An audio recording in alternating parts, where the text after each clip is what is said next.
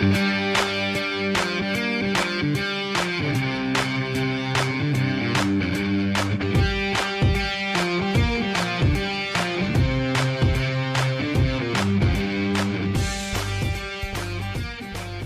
gente una vez más a Fútbol de Balcón, su podcast favorito de fútbol, en una edición especial hoy lunes 5 de julio. Estoy nada más y nada menos que con don Andrés Marcelo Portugal. Bienvenido Andrés. Un fin de semana en el cual ya tenemos los cuatro mejores de Europa y los cuatro mejores de América. ¿Qué tal? ¿Qué tal Brian? Hoy un programa especial, un programa express, un programa rápido en donde hablaremos más que nada de la previa a estas grandes semifinales que se nos vienen y que creo que a todo el mundo nos apetece ver. Así es. Sin embargo, Andrés, este fin de semana tenemos noticias de cómo se está moviendo el, el banco de suplentes y también los técnicos, porque ya se está preparando todo de cara a lo que se viene en la temporada 21-22 de las ligas más importantes como la española, italiana e inglesa. Y es que Trincao, el futbolista del Barcelona, el portugués, se va a los Wolves. Se muda de la liga a la Premier League. El día de hoy se confirmó que se ha ido, o mejor dicho, este fin de semana que se, se va ya eh, a Inglaterra. Y como lo mencionamos Andrés en programas anteriores, es que el Barça se estaba cargando de un montón de delanteros y era obvio de que uno que otro iba a poder salir del plantel que no iba a contar para Ronald Koeman. Eh, dos cosas. Primero, que hayas dicho banque suplente sin mencionar después a Trincado me parece una falta de respeto por el jugador portugués. Y número dos, para entender un poco esta operación, eh, es extraído este tweet del Twitter de la media inglesa, en donde básicamente dicen los Wolverhampton Wanderers cierran la sesión de un jugador representado por Jorge Méndez segunda incorporación de la etapa de Bruno Lage, entrenador representado por Jorge Méndez, que, que sustituyó en uno que era otro entrenador representado por Jorge Méndez. Ya sabemos la influencia que tiene Méndez en este club, que está básicamente lleno de portugueses y se encarga de sumarle un portugués más a la lista. Y en el plano futbolístico, a Trincao lo tengo visto de, lo, del Barcelona, de los minutos que tuvo. Sé que llegó con bastante cartel, con bastante buena pinta creo que llegó igual con un poquito menos que expectación que su compatriota yo Félix. Pero me parece una incorporación bastante interesante. Veremos, yo no tengo mapeado al técnico actual del Hamptons, a Jorge Lague. La verdad, no, a Bruno Lague, perdón, no lo he visto. Entonces veremos qué puede hacer, pero me parece que en la Premier con esta sesión de un año se puede divertir bastante. Tú que lo tienes un poco más visto el Barça, ¿qué te parece que se vaya? Sí, básicamente como ya habíamos mencionado, venía Memphis, venía el con Agüero, me llegaban gratis. Entonces ha habido una sobrepoblación, superpoblación, no sé cómo lo quieran decir, de delanteros. En teoría, como manejábamos o como habíamos supuesto, es que Messi de repente va a poder firmar con el Barcelona unos dos o tres años, pero a priori pongamos que Messi sigue en el Barcelona, por así decirlo. Memphis Depay, está el Kun Agüero, está el Mosquito de Dembélé, está Griezmann. Entonces Tricao se va al Wolverhampton con opción de 30 millones de penalización de compra. Así que, mejor dicho, que esta opción de compra se ha ido cedido, no es que ya le pertenezca al Wolverhampton, sino es una sesión. De momento vamos a ver cómo va. Las veces que, que entró Trincao a jugar, no lo ha hecho nada mal, la verdad ha hecho un par de goles muy importantes para el Barcelona en la temporada pasada, que de momento se veía que estaba repuntando en la liga, pero se desinfló en los últimos 5 o 6 fechas. Entonces vamos a ver qué va a acontecer. Pero me parece un jugador muy interesante. El Wolverhampton también es un equipo muy interesante, lleno de portugueses. Es más, los colores de la temporada pasada, la, segunda camiseta del Wolverhampton era el color de Portugal. Pero nada, esperemos de que este jugador joven eh, pueda desarrollar todo su fútbol y en algún momento creo que le va a servir a Portugal para ese cambio regeneracional y creo que en algún momento estos jugadores como caso Joao Félix, como Trincao, van a poder ser los líderes de la selección portuguesa porque ya se sabe que Cristiano Ronaldo está en los últimos años de su carrera.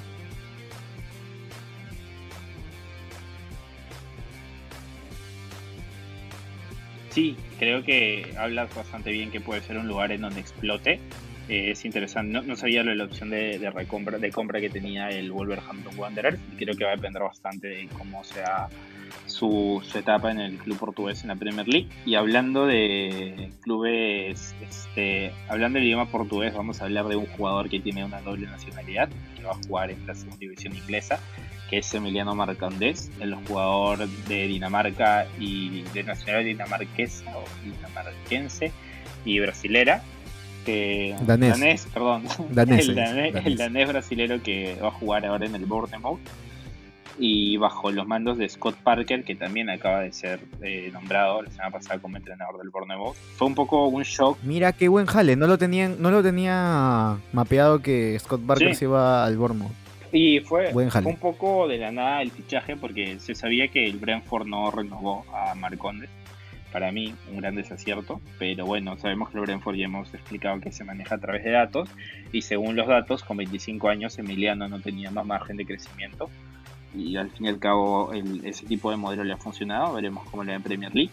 Eh, lo dejaron ir libre y se hablaba sobre todo que estaba muy cerca el Nottingham Forest, se habló incluso del Queen's Park Rangers que es rival directo de Brentford y no me acuerdo qué otro club se habló, pero no, el Bournemouth no sonaba como opción y ayer en la mañana nos enteramos de esta noticia, salió en mismas redes sociales del club y bueno, veremos cómo va. Es un poco, es un poco esas ironías de la vida que Scott Parker fue el técnico que la temporada pasada eh, evitó que el Brentford de Marcondes suba a Premier League ganando la final.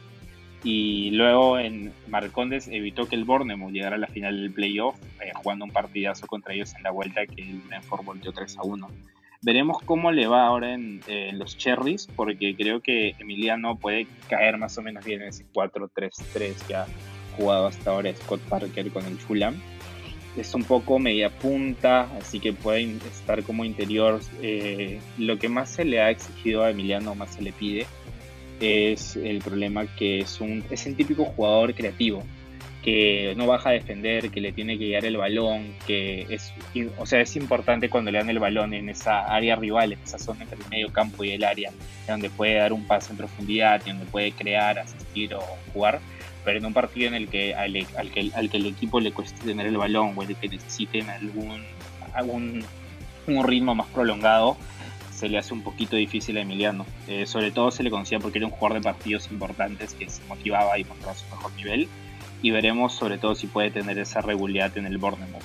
Que creo que eso es lo que le pasa a los jugadores creativos, disculpa, ¿no? Que siempre tienen esa pinta de que parece que se desconectan 60, 70 minutos, pero esa media hora que están bien te sirven para ganar el partido.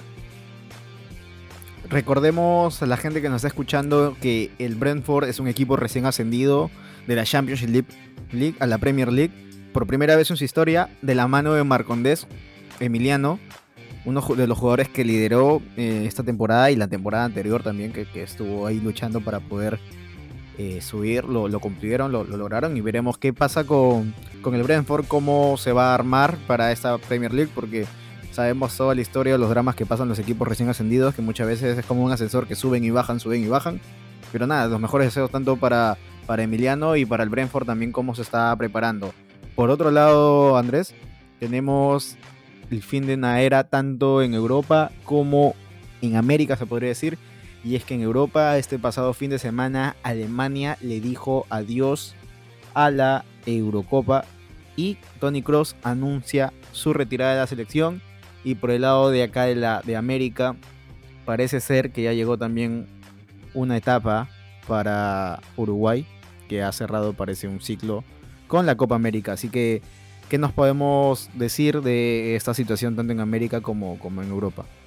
Sí, lo de Tony, sobre todo, eh, creo siempre había hablado que le gustaría retirarse joven eh, me parece, yo creí que y para retirarse la selección como hizo Lam iba a esperar a un mundial, pero se retiró me parece que un poco por la puerta baja, por la puerta baja, por la puerta trasera, porque no fue la mejor Eurocopa de Alemania, eh, quedó eliminada frente a Inglaterra que históricamente no le ganaba un partido trascendental hace bastantes años. Y recordemos el último mundial que me parece que ni pasaron la fase de grupos, claro, no pasaron la fase de grupos.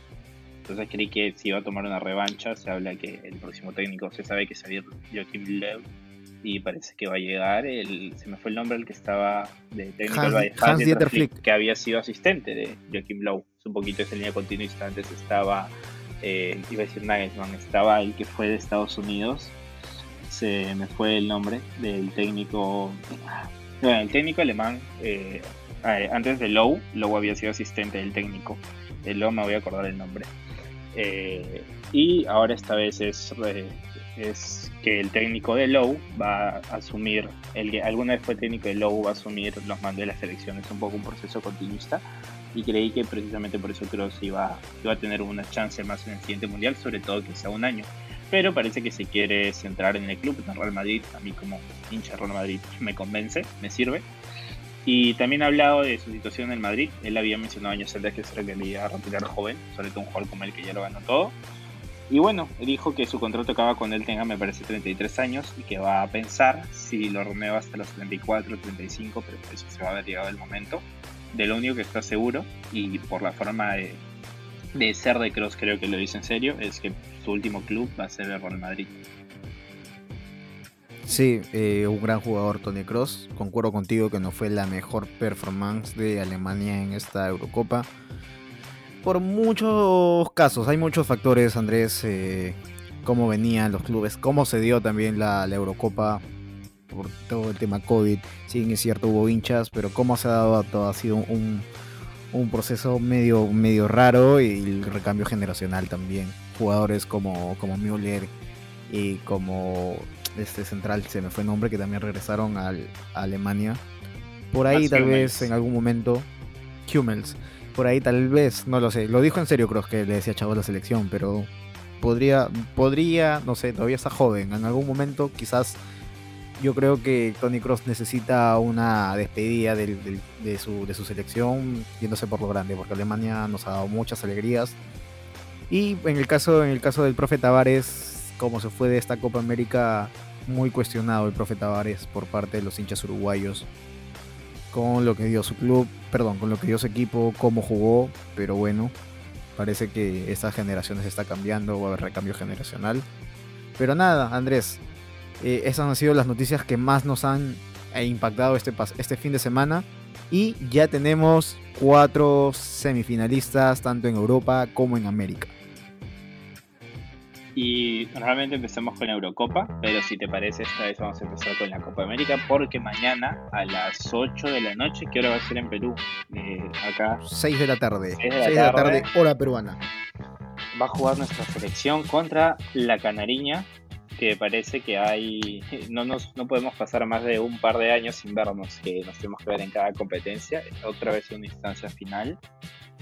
Obviamente el favorito y el claro favorito es Brasil. Me parece que si quedamos eliminados, igual el objetivo está bastante, bastante cumplido y veremos con quién nos enfrenta el tercer puesto. Pero tampoco quiero dar un mensaje derrotista tenemos las armas para competir. Brasil es verdad que un poco parece que gana caminando, pero creo que si le competimos y encontramos un mal momento de Brasil, podemos hacer daño y defender bien y creo que va a depender de cómo Perú maneje o mejor dicho responda a los tiempos de partidos. Eh, vamos a tener que en los 15 20 minutos que tengamos de dominio o de 2-3 llegadas que tengamos relativamente claras, poder meter y marcar un gol ahí y cuando Brasil empieza a dominar poder aguantar. Eso creo que es lo que me da más miedo, porque creo que estamos, no estamos mal de cara al arco. Eh, la dupla que jugó el partido contra Paraguay y los tres goles que nos metieron me pareció, eh, no me convence para nada. Me parece que fue la sombra Ramos con Santa María.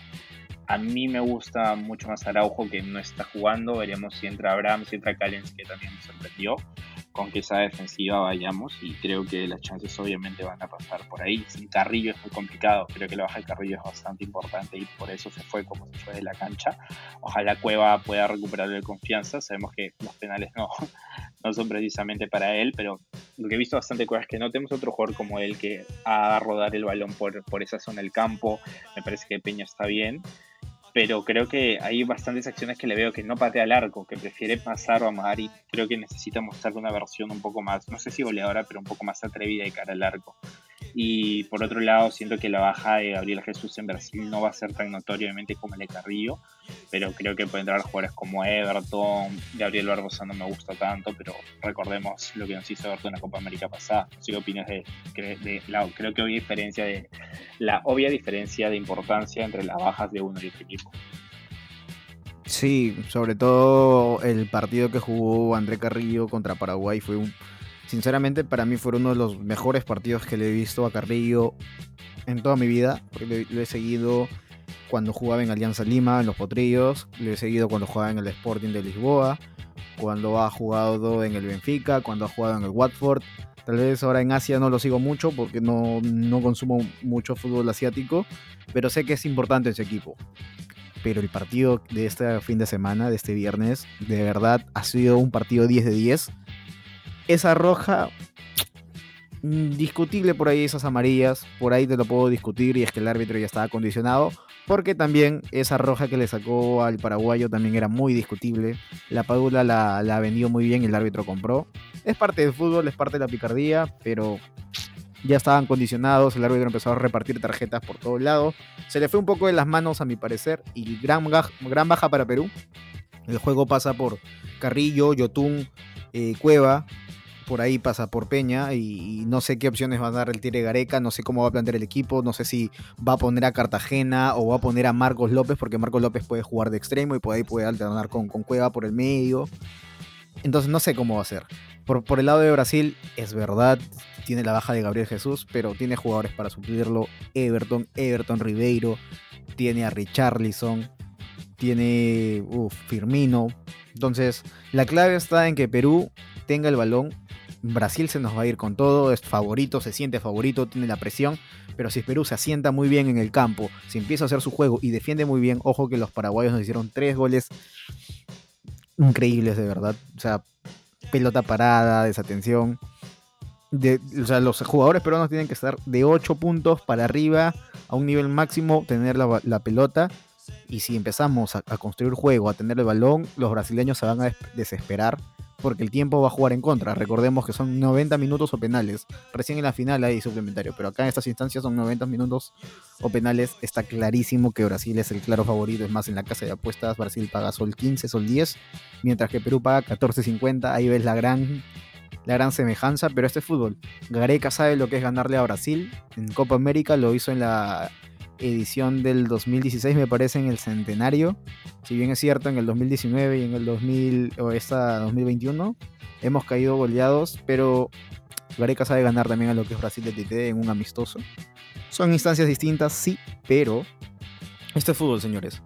Eso es fútbol. Yo, la verdad, la tengo la fe intacta. En el papel son superiores, pero en la hora de la hora, las papas pueden quemar para Brasil. Y nada, esperemos que mañana Perú haga su mejor partido. A priori creo que el objetivo de Gareca, ya estaba. Ver nuevo universo de jugadores, se ha ganado delanteros. Para mí, la Padula. Ormeño por ahí se va a sentar.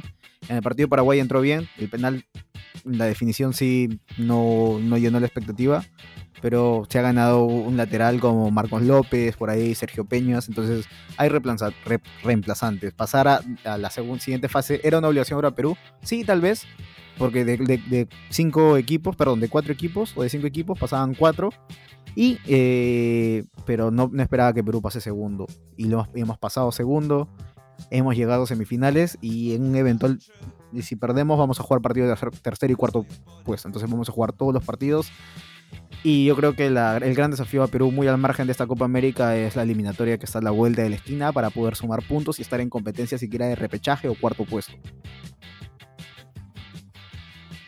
Eh, obviamente lo importante va a ser la clasificación del Mundial, ojalá las Copas Americanas la diera.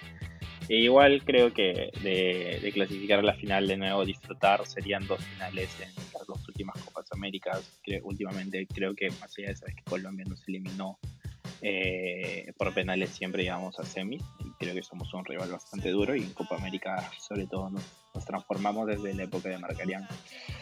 Para el martes 6 de julio, por otra parte, tenemos un interesantísimo Argentina-Colombia. Yo creo que Colombia va a ganar. Me parece que creo que la única vez que Rueda, que está como tiene Colombia, perdió eh, fue contra Perú en esta Copa América. Y bueno, Brasil luego vino, pero de la forma en que sea. Me parece que Argentina está teniendo un buen bloque y está teniendo un muy buen Lionel Messi, que es importante. Sin embargo, creo que Colombia creo que ya va a volver cuadrado, va a volver Juan Guillermo y me parece un partido en donde Colombia tiene las armas para competir la Argentina. Eh, me, me, tiro un poco a darla como, no favorita, pero creo que como la que yo creo que va a ganar, eh, debido a que lo veo como un conjunto más colectivo y creo que es hora también de que los delanteros colombianos se destapen porque están un poco, no sé si peleados por el gol, pero no están mostrando el, nivel alto que muestran o la presión goleadora que muestran en el club, creo que vamos a estar en la Atalanta entre Urbán y Muriel y creo que va, va, a pasar por ahí. Argentina está, a pesar que la defensa no me parece la mejor del torneo, me parece que también y Petzela dejan algunas cosas que desear, no han sufrido tanto como deberían y me parece que Colombia es una selección que puede hacerles desnudar esas falencias que tiene. Sí, el partido de Colombia con Uruguay la verdad me sorprendió bastante. Yo sinceramente pensaba que Uruguay iba a dar un poco más por el hecho de que no estaba cuadrado y no, y tampoco Uribe. Entonces dije, bueno, Uruguay está con, con Cavani, con Suárez, por ahí Fede Valverde, por ahí Muslera, por ahí Godín, pero, pero Colombia realmente me sorprendió. Y de Argentina con Ecuador lo ganó 3 a 0, sí, pero hasta el minuto 70 Argentina está ganando 1 a 0. Pero más se veía que Ecuador podría llegar al empate pero luego ya en los últimos minutos se desinfló en Ecuador. Gran selección de Ecuador, Andrés, de verdad, gran selección. Tiene muy buenos nombres. De cada unos años no me sorprendería que Ecuador pueda potenciarse más, porque tiene jugadores jóvenes muy interesantes, muy rápidos, muy altos, muy fuertes. Por el lado de Colombia me pasa algo raro con Muriel, la verdad. Eh, es muy buen delantero, pero siento que no, no está rindiendo, no está llegando a cumplir. Es más, en la transmisión que vi de Colombia, eh, soltaron un dato muy interesante y es de que desde el año 2000 en Copa América, solo en competiciones de Copa América Colombia, sus nueves no han llegado a sumar más de dos goles en cada competición desde el 2000. Entonces, en 20 años, Andrés, los jugadores que han pasado, los nueves, no han sumado más de dos goles y ese es un déficit que tiene Colombia, es un dato no menor. Por otro lado, Argentina, de la mano de Lionel Messi, se hace ver más fácil el fútbol pero esa defensa de Otamendi, la verdad, si no fuera argentino, yo sé, yo no sé dónde, dónde estaría, la verdad, o en qué equipos hubiese jugado. Pero bueno, creo que de estos cuatro semifinalistas, tres son del grupo B, que compartió Brasil, Perú, Colombia y Venezuela, y por el otro lado, Argentina es el único sobreviviente del Paraguay, Uruguay y Bolivia. Así que nada, Andrés, es una llave muy interesante. Se va a jugar este martes 6 de julio a las 8 de la noche, hora peruana, 10 de la noche, hora argentina u hora local de Brasil.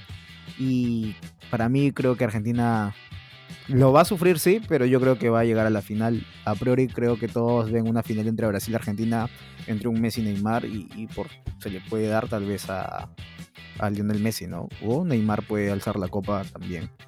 Pero quién sabe, o un Perú-Colombia sería la revancha de Colombia contra Perú. De verdad, este es fútbol, estoy muy emocionado por estos días. Sinceramente, si Perú no, no pasa con Brasil, no pasa nada. La verdad, a menos como hincha solo quiere que dejen la piel en la cancha. Y la Argentina-Colombia, vamos a ver, vamos a ver qué onda. Y ya pasando, eh, cruzando el charco como se dice, vamos a analizar las otras semifinales, que son eh, precisamente la primera que se va a jugar me parece que va a ser el Italia-España. Los dos me parece que favoritos. dentro de estos cuatro creo que son los dos. Bueno, no sé, Inglaterra juega bastante bien. Pero bueno, dos de las selecciones a priori más fuertes. Italia que está mostrando un fútbol bastante bueno que me parece que a Bélgica le ganó y pudo haber metido algún que otro gol más. El único que de ratos me desentona, que no siento que esté en el mejor nivel, es Chiro Immobile, que básicamente lo sacas de la Lazio y se convierte en otro jugador a pesar del golazo que marcó, me parece que en la primera fecha.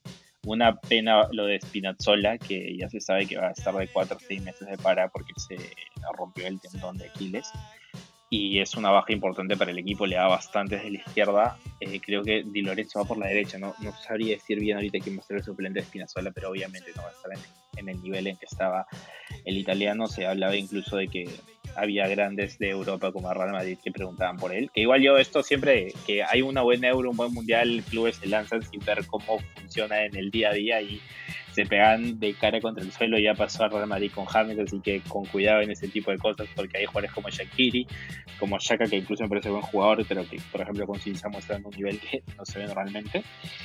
Pero bueno, eh, creo que con esta elección lo vamos a que se quede en la Roma y veremos cómo Mauriño logra hacer que esta versión del Euro se quede en el equipo de la capital italiana. Mientras tanto, España pasó sufriendo frente a Suiza, pasó sufriendo frente a Croacia, pero ya están en semis. Y es este tipo de equipos que yo empiezo a decir, se le empiezan a creer y lo pueden hacer, porque para mí juegan mejor de lo que a veces los resultados dicen.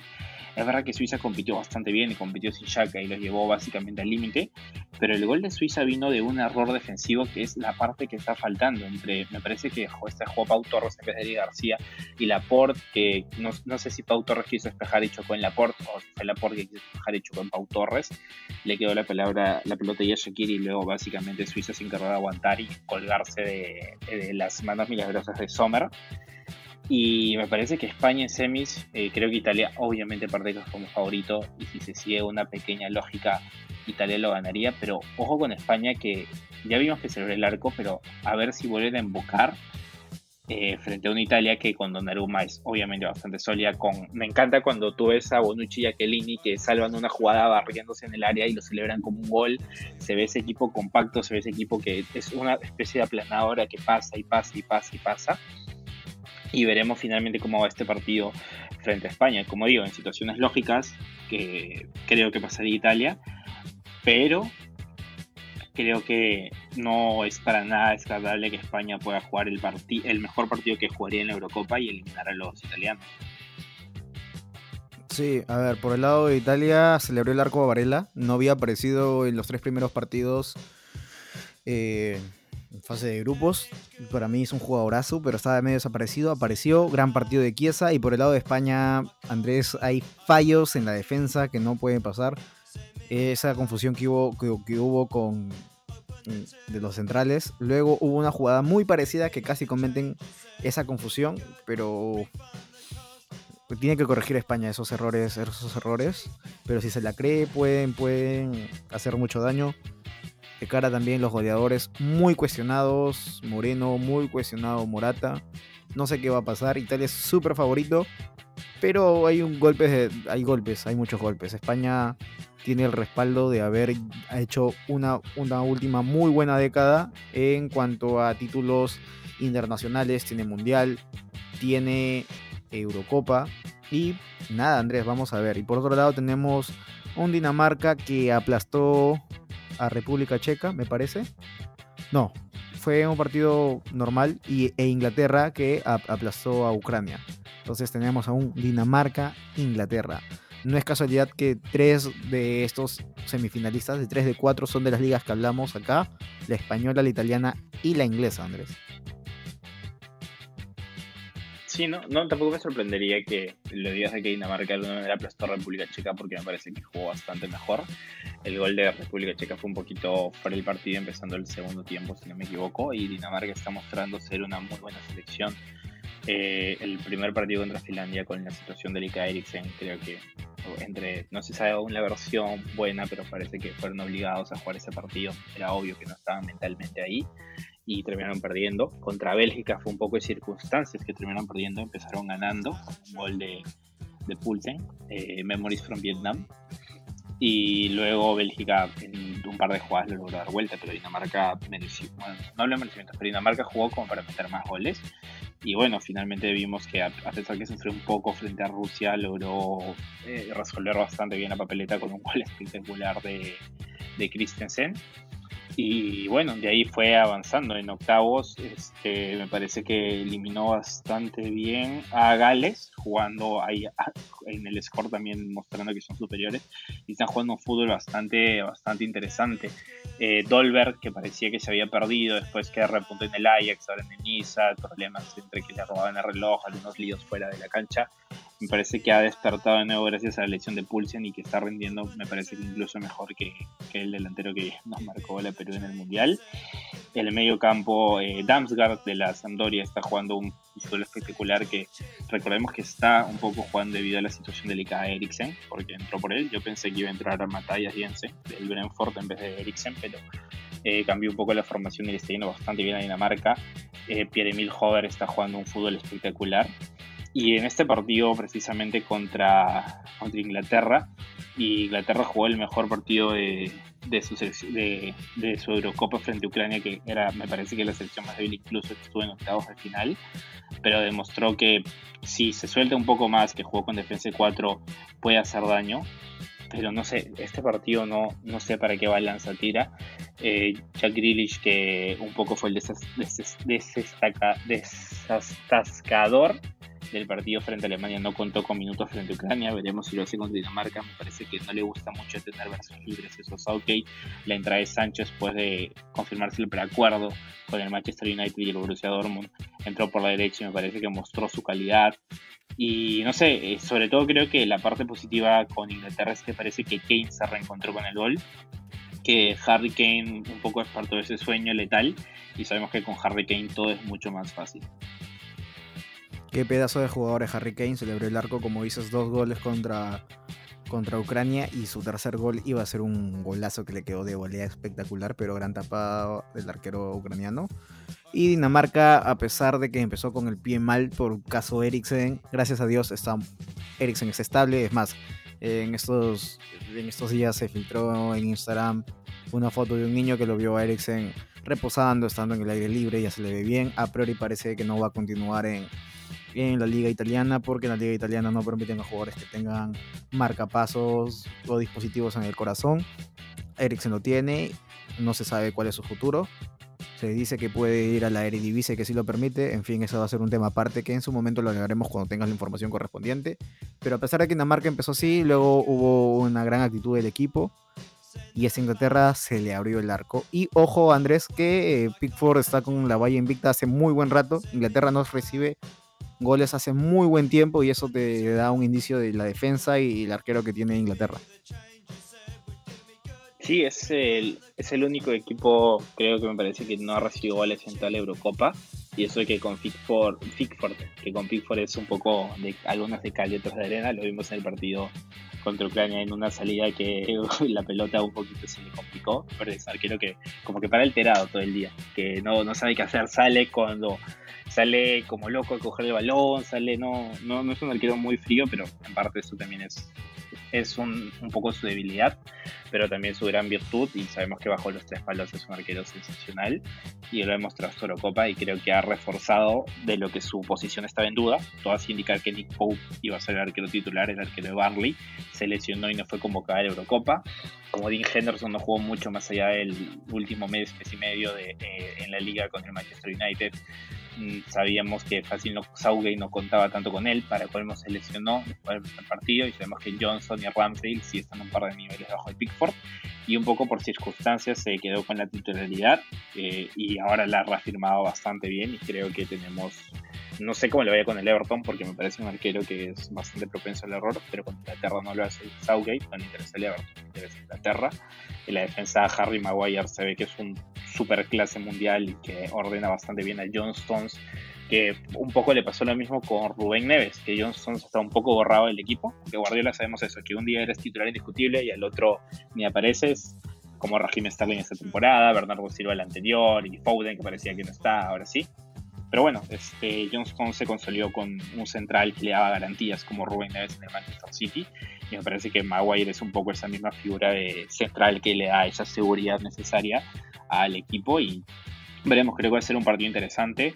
No me sorprendería debido a la forma de jugar de Dinamarca, que es bastante atrevido, que Southgate vuelva con su defensa de tres y carrileros y falso carrilero y Calvin Phillips y Clan Rice el doble pivote y bueno, ahí a, hacer cemento y eh, había leído una estadística que básicamente un gran porcentaje, no quiero tirar un dato, pero me parece que más de la mitad de las ocasiones generadas por Inglaterra hasta este último partido frente a Ucrania, que creo que se puede equilibrar la estadística, la mayoría eran de pelotas paradas. Y hablo un poco de lo que busca Southgate, un poco en el Mundial. Tiro libres, corners, cabezazo de Maguire, cabezazo de Kane, segunda jugada porque dentro del juego, sin jugadores como Grealish o como Sancho, que recién entró en el otro partido, e incluso Mount se había borrado, eh, no vas a quedar mucho en juego, pero le ha funcionado, le ha servido para llegar hasta acá. y veremos qué nos plantea frente a una Dinamarca que, como digo, si creo que Grilly, digo a Saudi como es, frente a un equipo tan, entre comillas, divertido que propone tanto, prefiere agruparse, mantener el cero, alguna pelota parada 1-0 y a, Saudi no le importa que el partido sea divertido para ti, le importa ganar, así sea medio gol a cero y eso es lo que hemos en esta Eurocopa.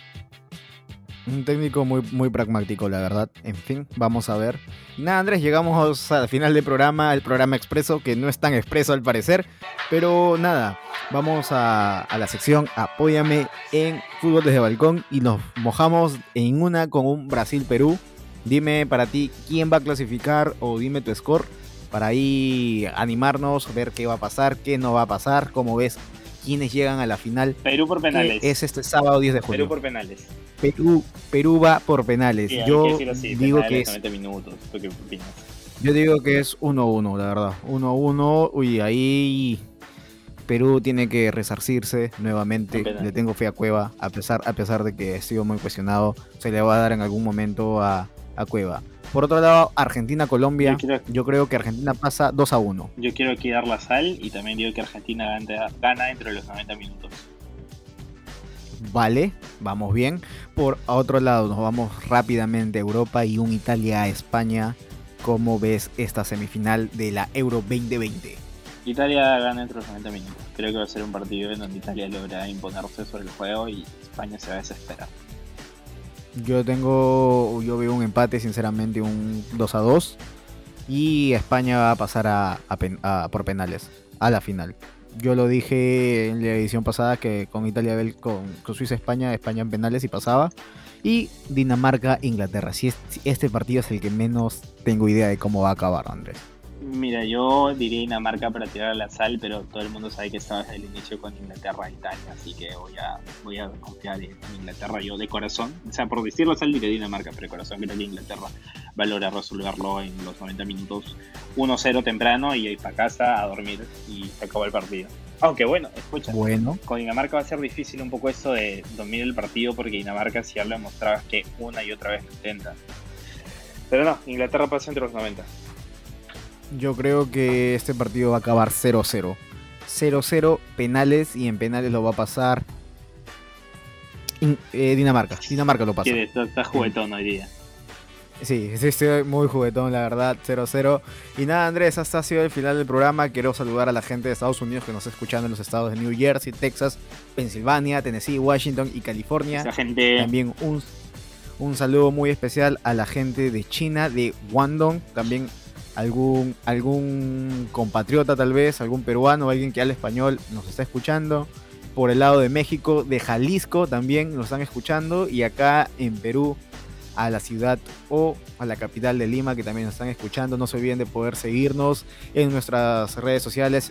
redes sociales, tanto en Twitter me pueden encontrar a mí como Brian Nick MS y a Andrés lo pueden seguir como Andrés Portugal. Estamos muy activos en Instagram también, en Twitter y nada, Andrés, si quieren saber más de, fútbol, estamos también en el canal de YouTube como Balón del Inca. Eh, nada más que agregar su señoría. Muchas gracias. Y nada, Brian, ha sido un gusto y nos vemos después de semis para analizar lo que sería la final y luego ya con programas más relajados hablando del mercado y todo eso, pero un poquito relajados porque Juegos Olímpicos no vamos a cubrir gente. Tampoco nos va para tanto. Chau, chau. chau, chau.